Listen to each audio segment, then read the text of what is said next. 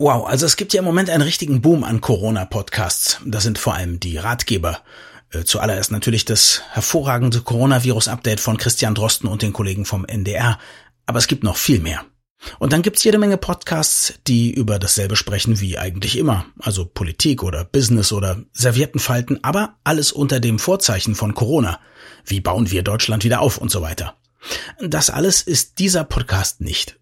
Wir machen keinen Podcast wegen Corona. Ähm, wir planen das Ganze ja immerhin schon ein ganzes Jahr lang und haben sehr viele Themen schon vorbereitet, über die wir sprechen wollen. Aber natürlich haben die alle im weitesten Sinne mit Medizin zu tun. Trotzdem, im Moment sprechen ja eh wir und alle anderen auch dauernd über Corona. Und dann haben wir uns gedacht, können wir das ja auch in unserem Podcast tun. Also unsere neuen Folgen erscheinen immer am Freitag, aber in nächster Zeit gibt es immer dienstags eine extra Folge, die etwas mit Corona zu tun hat. Und das hier ist die erste davon. Viel Spaß beim Hören. Das Gehirn und der Finger. Was in unseren Köpfen und Körpern so vor sich geht. Ein Podcast mit Dr. Magnus Heyer und Daniel Finger. Magnus, eins, was ich mich die ganze Zeit schon frage, und wir haben ja jetzt wirklich ein paar Mal schon auch privat über Corona gesprochen. Aber hast du mit so einer Pandemie zu unseren Lebzeiten gerechnet, bevor es passiert ist? Nein, überhaupt nicht. Das ist nicht mein Spezialbereich, aber ich habe das, wie es jetzt läuft, eigentlich nicht für möglich gehalten. Es gab Schweinegrippe und es gab SARS und so weiter und so fort. Da hast du nie gedacht, oh Mann, äh, wenn das jetzt groß wird? Fachleute haben das wahrscheinlich, nach allem, was wir wissen, befürchtet, mhm. vorhergesehen, sogar relativ präzise vorhergesehen, aber ich gehöre zu diesen Fachleuten ganz ausdrücklich nicht. Mich überrascht es sehr. Ich habe gerade erst vor ein paar Tagen mit einem Freund gesprochen, der vor, naja, zweieinhalb Wochen ganz doll überlegt hat, ob er seinen 50. Geburtstag mit 100 Mann noch feiern soll. Und nicht etwa, weil er dachte, ach, das wird bestimmt verboten oder, ähm, oder das ist so ein Riesenrisiko, sondern er hat nur gedacht, naja, einige sind vielleicht besonders ängstlich und kommen nicht. Ähm, und der hat jetzt gesagt, ey, das können wir uns gar nicht mehr vorstellen. Äh, der Zustand, in dem wir noch vor zweieinhalb Wochen waren. Wie hast du denn die Situation eingeschätzt, sagen wir mal ganz am Anfang, als Corona zwar schon ein Thema in den Medien war, aber als das eben noch so diese Krankheit da in China war? Ich habe relativ zeitig aufgehört, langfristige Planungen zu machen, was sich ja jetzt auch als richtig herausgestellt hat. Ich habe aber diese Sache in der Form nicht kommen sehen. Ich glaube, das hat, ich glaube auch das bis auf die wenigen Fachleute, das sonst keiner hat kommen sehen. Und ich hm. glaube auch irgendwie, dass man das nicht hat kommen sehen können, beziehungsweise, dass man sich auf diese Situation in der Form nicht wirklich vorbereiten konnte. Insofern finde ich alles, was jetzt nicht optimal läuft, zunächst einmal verständlich und verzeihlich. Ich glaube, dass wir mit der Situation im Augenblick erstaunlich präzise, richtig und klug eigentlich umgehen. Jetzt arbeite ich größtenteils von zu Hause. Events, die ich sonst moderieren würde, sind abgesagt. Logischerweise so eine Berater- oder Autorentätigkeit oder so, das kann ich eben auch sehr gut von äh, zu Hause aus machen. Ich glaube, als Neurologe kann man nicht so gut auf die Ferne arbeiten, oder? Was macht deine Praxis momentan? Es gibt im Moment zwei, zwei Arten von Praxen. Das eine sind die Hausarztpraxen, die sind eher voll oder voller, als sie sonst sind, weil eben sehr viele Leute mit Angst vor Corona oder fieberartigen Symptomen oder Halsschmerzen oder auch so ein bisschen eingebildeten Symptomen. Also wenn man eingebildet klingt so überheblich, aber wenn ich ganz stark in mich reinhöre, dann finde ich natürlich irgendwelche Symptome. Ähm, die gehen jetzt zu ihrem Hausarzt und das ist auch zunächst mal richtig. Es sei denn, sie haben Fieber, dann sollten sie sich erst melden und nicht dahin gehen. Und im Grunde arbeiten alle anderen Fachärzte im Moment auf Sparflamme, die Krankenhäuser interessanterweise auch. Ähm, bei mir gibt es fast keine neurologischen Patienten, weil die Leute Dinge, die nicht absolut jetzt notfallartig schnell behandelt werden müssen, einfach aufschieben. Rezepte oder so mache ich telefonisch. Und äh, ich behandle im Moment nur Schmerzpatienten oder Menschen, die sich für akut bedroht halten, aus welchen Gründen auch immer. Mhm. Äh, ich weiß von anderen Ärzten, dass sie es mehr oder weniger ähnlich machen. Augenarztpraxis, Operationen, ambulante Operationen werden im Augenblick verschoben. Zahnarztpraxis, der macht nur noch, auch ein Nachbar von mir oder Freund von mir gar, der macht nur noch Schmerzbehandlungen. Äh, auch ein bisschen aus der Überlegung heraus, dass er wirklich zu den sehr Gefährdeten gehört. Also dieser Sprühnebel, also beim Bohren oder beim Behandeln, wird ja Wasser in den Mund gespritzt und wieder mhm, abgesaugt. Klar. Und insofern leben die eigentlich in einer Art Sprühnebel und der ist jetzt eben infektiös. Zahnärzte sind sehr viel mehr gefährdet als alle anderen zusammen. Die Krankenhäuser, wenn ich das sagen darf, haben auch alle möglichen Sachen hinten angestellt, also alle ele sogenannten elektiven Eingriffe, alle Operationen, die nicht akut notwendig sind, werden im Moment verschoben und stattdessen arbeiten die Krankenhäuser daran, aus allem aus jedem Zimmer, wo irgendwie ein Sauerstoffanschluss ist, ein Intensivzimmer, ein Intensivbett, gar ein Beatmungsbett zu machen. Mhm. Im Moment befinden wir uns in der Phase der Vorbereitung, der sehr intensiven Vorbereitung. Das heißt aber, wenn du sagst, äh, in deiner Praxis machst du fast gar nichts mehr, das, jetzt ist ein Moment, wo du dich richtig selbst dazu beglückwünschen kannst, dass du nicht nur Arzt bist, sondern eben auch Journalist. Ja, das ist so. Allerdings habe ich, wie viele andere Ärzte auch, der Ärztekammer geschrieben und meine Hilfe angeboten. Die sammeln gerade Ärzte und versuchen einzuordnen, wen sie gebrauchen können. Ich bin mhm. jetzt als Neurologe nicht gerade der Fachmann für beatmungspflichtige Patienten, aber ich halte es für möglich oder gar für wahrscheinlich, dass wir irgendwann in Anführungsstrichen eingezogen werden und eben irgendwo eingesetzt werden als Ärzte, in welcher Funktion dann auch immer. Man hat es ja gesehen in Italien zum Beispiel, da war das so, dass äh, ja alle möglichen Ärzte, egal ob sie jetzt Kardiologen waren oder sonst was, äh, dann auf einmal äh, quasi, ja, wie nennt man das, on-the-job-Training. Also die wurden quasi von heute auf morgen von ihren Kollegen, den Pneumologen, eingewiesen und dann mussten die einfach mit ran, weil es einfach gar keine anderen Patienten mehr da gab, sondern äh, alle nur noch Corona hatten. Das äh, glaubst du, das wird äh, hier auch so weit kommen? Nein, glauben es eher nicht, aber all diese Einschätzungen von allen Leuten, die kompetent glauben, es einschätzen zu können, sind letztlich sehr spekulativ. Wir wissen es nicht. Wir wissen mhm. es überhaupt nicht. Wir können nicht abschätzen, wir können überhaupt nicht abschätzen, in welcher Situation wir in zwei, vier, sechs Wochen sind. Wir hätten ja auch überhaupt nicht für möglich gehalten, vor zwei Wochen, in welcher Situation wir heute sind, wie eben schon gesagt. Mhm. Und insofern, ich weiß es nicht und sonst weiß es am Ende auch keiner. Jetzt hast du gerade eben erzählt, die Leute gehen zum Hausarzt und äh, diese Praxen sind eher voll und das wäre auch gut so. Äh, du hast auch beschrieben, wie Leute, die dann doll in sich reinhören, ähm, natürlich auch Symptome entdecken können. Also klar, ich fühle mich nicht so wach wie gestern. Irgendwie, wenn ich äh, zehnmal versuche, ganz tief einzuatmen, habe ich das Gefühl, oh nee, das ging aber schon mal äh, besser. Das sind natürlich die einen, die haben vielleicht nichts und haben das Gefühl. Auf der anderen Seite könnte es ja genauso gut sein, dass man fast gar nichts spürt, aber eben schon infiziert ist und dann auch heftig überträgt, ist es denn dann wirklich gut, dass alle diese Leute sich in der Arztpraxis treffen? Ja und nein. Ich meine, man muss bei Symptomen irgendwie zu seinem Arzt, wenn, wenn die Symptome sich verschlechtern könnten. Also es gibt an allen Praxen, die ich kenne, große Schilder bei Fieber oder anderen Dingen sehr ausdrücklich nicht in die Praxis kommen, bitte klingeln und Anweisungen abwarten. Das heißt, die versuchen schon zu verhindern, dass Leute, die infektiös sein könnten, bei denen eben bestimmte Verdachtsmomente bestehen, zum Beispiel Temperatur, zum Beispiel Halsschmerzen, zum Beispiel Aufenthalt in irgendwelchen kritischen Bereichen, zum Beispiel Kontakt mit Infizierten, all diese Dinge, wenn die zutreffen, bitte, bitte nicht in die Praxis kommen. Und ehrlich gesagt, bitte überhaupt nicht in das Ärztehaus kommen, sondern bitte erst anrufen. Sei es beim Gesundheitsamt, sei es beim Hausarzt, sei es beim hausärztlichen Notdienst.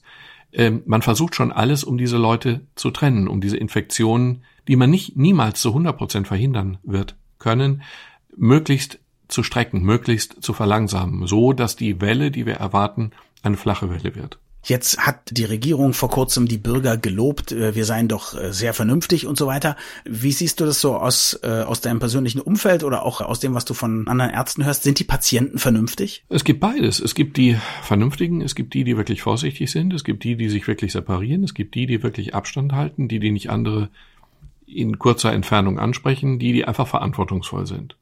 Und es gibt das absolute Gegenteil. Es gibt Leute, die Party feiern. In Berlin wurden gerade Friedhöfe geschlossen für einen kurzen Zeitraum, weil die Leute da in Anführungsstrichen Corona-Partys gefeiert haben.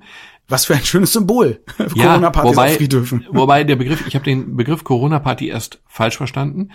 Früher hatte man ja so Masernpartys in esoterisch alternativen Kreisen mit dem ja. Gedanken, die Kinder infizieren sich und es tut ihnen gut und dann sind sie immun. Ja. Die Corona-Partys sind ausdrücklich nicht dafür da, sich zu infizieren. Dafür haben wir auch im Moment noch viel zu wenig erkannte Fälle.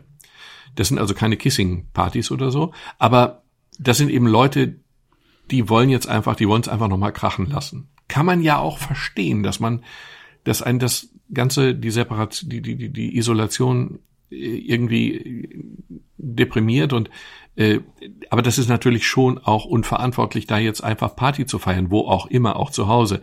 Ich weiß von Leuten, die ausdrücklich unter Quarantäne standen, die also ein bestimmtes Risikoprofil nach einer Reise erfüllten und die die Quarantäne dann einfach mehr oder weniger, also gedankenlos, nicht vorsätzlich, sondern einfach gedankenlos ignoriert, gebrochen haben und dann irgendwie in Geschäfte gegangen sind zum Einkaufen, was mich schockiert hat. Also das gibt es alles. Man kann nicht sagen, die Leute verhalten sich vernünftig oder unvernünftig, aber das Gros der Leute verhält sich erstaunlich vernünftig.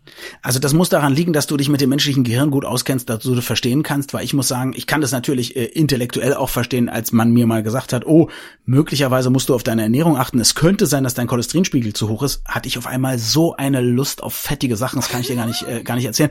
Ähm, Gott sei Dank hat sich das dann als unwahr herausgestellt, aber ich, ich habe äh, zwei Wochen nur von Würsten geträumt. So, auf dieser Ebene kann ich das verstehen. Auf einer anderen Ebene, entschuldige bitte, äh, wir haben jetzt seit zwei Wochen ein paar Einschränkungen im persönlichen Leben, seit zwei Wochen und jetzt sagt man, nee, ich ertrage das nicht mehr. Vorher hätte man irgendwie Tage und Nächte feiern gehen können und ich nehme an, die Leute haben das auch gemacht. Also da muss ich sagen, nee, das, da, da, da gehe ich nicht mit. Ähm, aber was weißt du über die menschliche Natur, was ich nicht weiß? Es gibt ja auch viele Studien, die sagt, ähm, Leute wissen, sie sollten eigentlich nicht rausgehen, wenn sie irgendwie im Verdachtsfall sind, aber sie würden es wahrscheinlich nicht tun und so. Also was ist da mit uns los? Naja, mit uns los ist die Tatsache, dass wir quasi die Evolution immer mit uns führen und im Nacken haben. Die Evolution besteht einfach darin, dass unser Gehirn Zeiten widerspiegelt, in denen wir in völlig anderen Lebenssituationen gelebt haben. Wir haben ein Angstzentrum und wir haben sozusagen ein Verstandeszentrum, ein analytisches Verstandeszentrum. Diese beiden, das analytische Verstandeszentrum, das ist das, was Statistiken versteht, was einordnen kann, wo Risiken sind, was einordnen kann, was ich tun sollte und was nicht, was analysiert. Das mhm. ist aber leider Gottes nicht der Herr im Haus des Gehirns, sondern ein bisschen mehr ist eigentlich Herr im Haus das Angstzentrum. Das Angstzentrum ist ein evolutionär sehr altes Zentrum im Gehirn. Und das Angstzentrum ist nicht gewöhnt, abwägende Entscheidungen zu fällen, sondern schnelle, konsequente Entscheidungen. Wenn mir etwas Angst macht, dann muss ich kämpfen oder ich muss weglaufen, aber ich kann nicht lange darüber diskutieren. Klar, sonst ist es zu spät. Genau, und dieses Angstzentrum, wir sind ja die Überlebenden der Angsthasen. Wir sind ja die Nachfahren derer, die Nachfahren derer, die damals schnell weggelaufen sind, weil sie Angst hatten und dann überlebt haben. Die Helden sind dann ja im Kampf geblieben, gegen das Mammut oder was auch immer.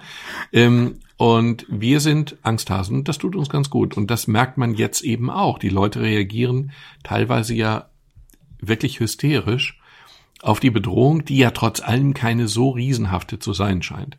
Die allermeisten werden diese Krankheit bekommen, ohne überhaupt Symptome zu fühlen oder ohne relevante, bedrohliche Symptome zu fühlen. Die meisten von uns werden diese Krankheit sehr, sehr gut überstehen. Angst haben sollten eher die Älteren, die wirklich Älteren oder die Kranken oder die Multimorbiden, die mit vielen Krankheiten, chronischen Krankheiten und gerade die mit Lungenkrankheiten oder die mit äh, Immunschwäche. Jetzt musst du mir aber eins erklären. Also ich verstehe die Hysteriker. Ich verstehe die wirklich. Was ja nicht nur daran liegt, dass sie von vornherein Angsthasen sind, sondern ich glaube, es liegt vielleicht auch daran, dass sie sich einfach mal erkundigt haben, Artikel gelesen haben, äh, Podcasts gehört haben. Zum Beispiel äh, habe ich einen gehört, ein Gespräch mit einem Arzt eben in Norditalien, äh, in der Lombardei, da wo diese Fälle so schlimm waren. Und der, der in der erzählt, wie er quasi überhaupt nicht mehr aus dem Arbeiten rauskommt, äh, wie dauernd äh, ältere Leute bei ihm im Krankenhaus sterben, die ganz alleine sterben müssen, weil sie gar keinen Besuch mehr empfangen können. Ähm, und selbst wenn sie es dürften, ist das Krankenhaus so voll, dass man überhaupt keine Leute, die nicht Patienten oder Ärzte sind, reinlassen kann und so.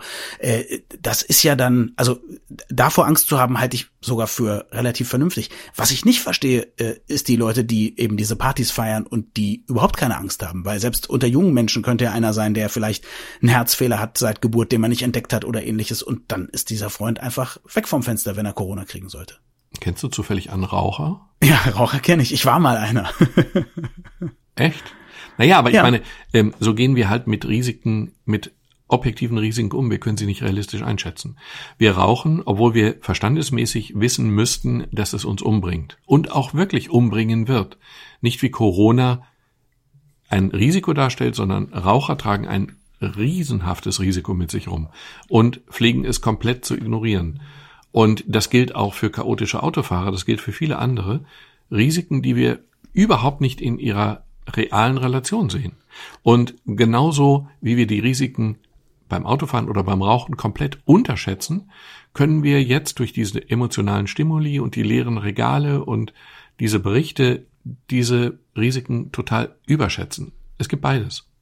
Das heißt, das ist dieser Effekt, wenn ich schon rauche, weil ich nicht dauernd in Angst leben möchte und weil ich irgendwie mir nicht zutraue aufzuhören, denke ich dann dauernd an Helmut Schmidt und wie schön alt er geworden ist. Ja, wenn ich mich für etwas entschieden habe, wie zum Beispiel Rauchen, dann sammle ich nur noch die Informationen, die das, was ich sowieso tue, bestätigen.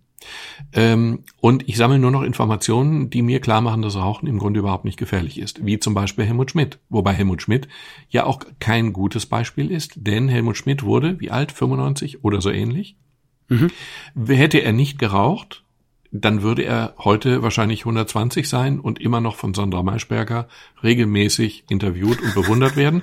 Helmut Schmidt hatte einfach grandiose Gene. Er hat alles getan, um sich umzubringen, aber es ist ihm erst sehr spät gelungen der wäre wahrscheinlich immer noch am Leben. Ich halte das für möglich, wirklich. Ja, und äh, hätte Helmut Schmidt aufgehört zu rauchen, hätten viele Talkmasterinnen und Talkmaster Deutschlands eine deutlich bessere Haut heutzutage. Ich habe mal in Hamburg im Thalia Theater ein Interview, Helmut Schmidt wurde interviewt, das war übrigens nicht Sandra Maischberger, sondern es war Per Steinbrück. Helmut Schmidt und Per Steinbrück im Gespräch, es war wunderbar, die kamen gut miteinander klar. Helmut Schmidt war der Einzige im ganzen Theater, der rauchen durfte. Ich habe die Zigarettenluft von Helmut Schmidt eingeatmet. Ich Toll. bin quasi, Toll. ich bin Teil des Mythos geworden. Das heißt, wenn du eines Tages irgendwas Unangenehmes entwickeln solltest in deiner Lunge, dann wirst du sagen, das habe ich von Helmut. das habe ich von Helmut Schmidt. Jetzt habe ich gerade, du weißt ja, ähm, ich moderiere ja auch diese diese nette kleine Radiosendung, in der du ab und zu auftrittst. Und ich habe von einem Hörer neulich eine Mail bekommen, da schimpfte er auf unser Gesundheitssystem. Wie furchtbar das wäre. Ich habe den Eindruck, wenn ich mir zum Beispiel Amerika ansehe, wo, wo das Gesundheitssystem schon in die Knie gegangen ist. In New York zum Beispiel haben die normalerweise 4000 Notrufe am Tag, jetzt bis zu 7000. Die wissen überhaupt nicht, was sie mit diesen, was sie mit diesen Menschen machen sollen. Die meisten bleiben, bleiben zu Hause, ähm, selbst wenn sie es nicht sollten und so weiter und so fort. Ich habe das Gefühl, bei uns ist eigentlich alles relativ im Lot. Du kennst dich da ja besser aus. Wie siehst du das? Es gibt mehrere Dinge, die bei uns viel besser im Lot sind als in Amerika. Ähm, das ist einmal tatsächlich die Ausstattung. Wir haben viel mehr Intensivbetten, wir haben viel mehr äh, Beatmungsplätze, wir haben viel mehr Corona-Tests, die in kurzer Zeit massiv aufgebaut wurden. Wir testen im Moment die Zahlen unterscheiden sich erheblich, je nachdem, wo man nachliest, aber wir testen im Moment zwischen 150 und 300.000 Personen pro Woche. Das ist eine ganze Menge. Die Amerikaner testen viel, viel, viel weniger. Insofern sind die Zahlen, die die Amerikaner jetzt haben, wahrscheinlich viel, viel, viel zu niedrig, weil wenn man keine Tests macht, wird man auch keine positiven Tests rauskriegen. Ich befürchte, dass die Zahlen der Erkrankten, der wirklich Erkrankten, viel größer sind, als sie im Moment glauben. Hinzu kommt, wir haben auch ein Gesundheitssystem oder ein soziales System, was es uns ermöglicht, krank zu werden und sozusagen aufgefangen zu werden. Zum einen werden Behandlungen von der Krankenkasse bezahlt, gesetzlich oder privat, aber sie werden bezahlt. Wir fallen nicht in Armut, wenn wir krank sind. Zum anderen ähm, werden wir auch alle gleich behandelt. Es mag Unterschiede in der B-Note geben, also Privatpatienten kriegen vielleicht schneller Termine, aber im Kern ist die Behandlung bei allen Patienten qualitativ die gleiche. In Amerika sterben Leute, weil sie nicht die richtige Kreditkarte haben. Ich habe mal in dem amerikanischen System gearbeitet, in Houston, Texas. Das war grauenhaft. Es gibt die tollsten Krankenhäuser, Privatkrankenhäuser mit der optimalen Ausstattung, sowohl vom Service her oder der Qualität als auch vom medizinischen her. Und es gibt Krankenhäuser, die sind so grauenhaft schlecht ausgestattet, dass die Leute mit Schussverletzungen nicht röntgen können, weil die Röntgen, die Menge der machbaren Röntgenaufnahmen begrenzt ist. Das ist grauenhaft. In Amerika werden viele Leute ihre Infektion, ihr Fieber verschweigen, weil sie Angst vor dem sozialen Abstieg haben, wenn sie es nicht verschweigen. Das System ist nicht krank, das System ist schwerst krank und jetzt merkt man es auf grausame Weise das Positive daran ist, dass du gesagt hast, dass wir eben viel besser ausgestattet sind. Das finde ich sehr gut. Das ist für viele von uns natürlich beruhigend. Du hast ja selber auch gesagt, du hast dich bei der Ärztekammer gemeldet und gesagt, du wärst bereit auf so, für so einen Einsatz. Also du hast gerade gesagt, wir bereiten uns vor. Also angenommen, äh, die Zahlen, die wir ja auch, muss man sagen, in Deutschland nicht genau kennen, weil wir eben du hast gerade beschrieben, wie viele Tests gemacht werden. Trotzdem gibt es ganz viele Leute, die Fieber haben, äh, die man nicht testen kann, weil sie sagen, wenn sie jetzt nicht Kontakt mit jemandem hatten, der erwiesenermaßen äh, aus einem Risikogebiet kommt oder der selbst Corona hatte, dann testen wir sie nicht, dann bleiben sie mal schön zwei Wochen zu Hause. Die haben dann Kinder und die spielen vielleicht mal mit den Nachbarn und so weiter und so fort. Also wir haben, wir haben ja auch eine Dunkelziffer. Wenn jetzt in vier oder sechs Wochen die Zahlen doch deutlich ansteigen, mehr als, als wir jetzt erhoffen. Und du dann den Anruf kriegst, komm mal bitte in die Klinik. Wie stellst du dir das dann vor? Und hättest du dann Angst, weil dann bist du ja auf einmal von lauter Kranken umgeben und wir alle wissen, es gibt nicht genug Masken, nicht genug Schutzkleidung und so weiter und so fort. Ich gehe davon aus, dass bis dahin doch genug Masken und Schutzkleidung vorhanden sind. Ich hoffe es zumindest. Die Angst, die ich habe, ist auch keine Angst um mich persönlich. Ich glaube, mhm. ich habe, ich habe wirklich, also das behaupte ich jetzt nicht heldenhaft in der Theorie, sondern ich glaube auch wirklich, dass es so ist. Ich habe keine Angst davor, mich zu infizieren, weil ich davon ausgehe, ich infiziere mich sowieso früher oder später. Ich habe Angst davor, die Krankheit weiterzutragen an Leute, die alt sind. Ich habe Angst davor, sie weiterzutragen an Leute, die krank sind, immungeschwächt, wie auch immer. Ähm, ich gehe davon aus, dass ich die Krankheit gut überstehe und dass ich dann 14 Tage später wieder normal einsatzbar bin. Ähm, Insofern habe ich keine Angst vor einem solchen Einsatz, jedenfalls nicht um mich. Und ich gehe davon aus, ich werde nicht ein Beatmungsgerät bedienen, weil ich es nicht kann.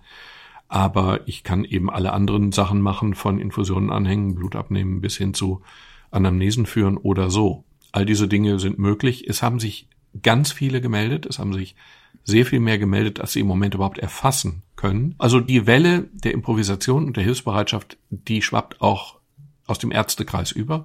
Und das ist zumindest ja eine schöne Erfahrung. Wir haben vorhin über die Unvernünftigen gesprochen. Es gibt wohl auch, und das habe ich heute gerade erst gelesen, jetzt einen kleinen Trend zur Blockwarts-Mentalität. Also Leute, die äh, dann, sagen wir mal, habe ich gerade gelesen, eine Frau geht mit ihren beiden Töchtern spazieren und ein älterer Mann sieht das und glaubt nicht, dass das beide ihre Töchter sind und ruft die Polizei. Also sozusagen Leute, die päpstlicher sind als der Papst, finde ich genauso unsympathisch wie die Leute, die sich immer noch draußen treffen und ein Risiko haben, Dinge zu übertragen. Wie sollen wir mit diesen Menschen umgehen? Was glaubst du? Ich glaube, dass es am Ende ja im Moment relativ gut funktioniert. Ich glaube, es ist ja auch so, es gibt Verhaltensregeln, die man einhalten sollte. Aber es ist dann am Ende, am Ende wissen wir nicht genau, was richtig ist. Am Ende ist es auch eine Frage von Werteentscheidungen. Am Ende ist es ja so, da sind jetzt ganz viele, vor allen Dingen alte Leute oder auch kranke Leute zu Hause allein. Mhm. Und natürlich ist es medizinisch sinnvoll, überhaupt keinen Kontakt zu diesen Leuten zu haben. Telefonisch natürlich oder per Videoschalte, wenn die irgendwelche Geräte haben. Selbstverständlich. Aber was tue ich denn jetzt mit meiner Patentante oder meinem Schwiegervater? Besuche ich die oder besuche ich die nicht? Medizinisch sollte ich sie nicht besuchen. Aber kann ich die jetzt vier Wochen, acht Wochen, zwölf Wochen, je nachdem, wie lange das alles dauert, äh, nicht besuchen. Am Ende sterben die vor Vereinsamung. Gut, sterben werden sie nicht, aber es ist eine Werteentscheidung, was wir diesen Leuten zumuten. Und am Ende kann man diese Leute auch ein bisschen fragen, wie sie das selber sehen. Also man kann Leute natürlich auch besuchen, ohne ihnen die Hand zu geben, ohne sie zu umarmen und man kann sie besuchen mit einem Mundschutz, der aber auch nur ein relatives, eine relative Risikoreduktion ist. Übrigens nur für den, der ihn trägt, also vor der Weitergabe. Also wenn ich einen Mundschutz trage, schütze ich dich davor, von mir infiziert zu werden, nicht umgekehrt. Hm. Wir werden ja jetzt sozusagen wöchentlich sprechen in den, in den nächsten Wochen. Ich hoffe, dass wir, dass wir so optimistisch bleiben. Was glaubst du, wird zuerst passieren? Dass wirklich die Mehrheit aller Deutschen äh, infiziert wurde, Antikörper gebildet hat oder gestorben ist und wir so eine Art Herdenimmunität haben oder dass es eine Impfung geben wird, die wir dann alle flächendeckend bekommen? Das kann überhaupt keiner beantworten. Das hängt jetzt ganz stark von unserem eigenen Verhalten ab. Ich glaube, dass wir durch unsere, unser jetzt konsequentes Verhalten die äh, neue Infektionsraten massiv gedrückt haben werden. Das werden wir aber erst in einigen Tagen feststellen können. Die Frage ist, wie lange halten wir das durch? Und die Frage ist auch, wie lange wollen wir das durchhalten? Oder wie das am Ende läuft, auch wann es eine Impfung geben wird, kann im Moment überhaupt keiner beantworten. Die Prognosen gehen um Jahre auseinander. Ob wir Medikamente finden, möglicherweise alte Medikamente mit neuer Funktion finden, die den Verlauf der Krankheit abschwächt oder deutlich abschwächt, kann im Moment auch keiner beantworten. Es gibt einige Kandidaten. Unser segensreicher amerikanischer Präsident Trump hat ja gesagt, dass das Malariamittel Chloroquin, Hydrochloroquin gegen die Krankheit wunderbar hilft. Und nach der Frage, woher er das weiß, verwies er auf sein Bauchgefühl. Ja. Und ich habe ich hab da so ein Gefühl. Ja, er hat da so ein, hat er wirklich gesagt. Ich habe da, ja. ich habe ein Bauchgefühl, dass das hilft. Das als Argument ist natürlich eine dünne Argumentationskette, eine brüchige Argumentationskette, um im Bild zu bleiben. Ähm, diese Fragen kann im Moment keiner beantworten. Wir wissen es nicht. Im Moment hat die Regierung entschieden, nach Rücksprache mit vielen Wissenschaftlern. Also mir scheint unsere Regierung verantwortlich zu handeln oder es zu versuchen. Wir wissen nicht, ob das jetzt der richtige Weg ist, aber es spricht viel dafür. Es spricht viel dafür, diesen Weg mitzugehen, sich daran zu halten.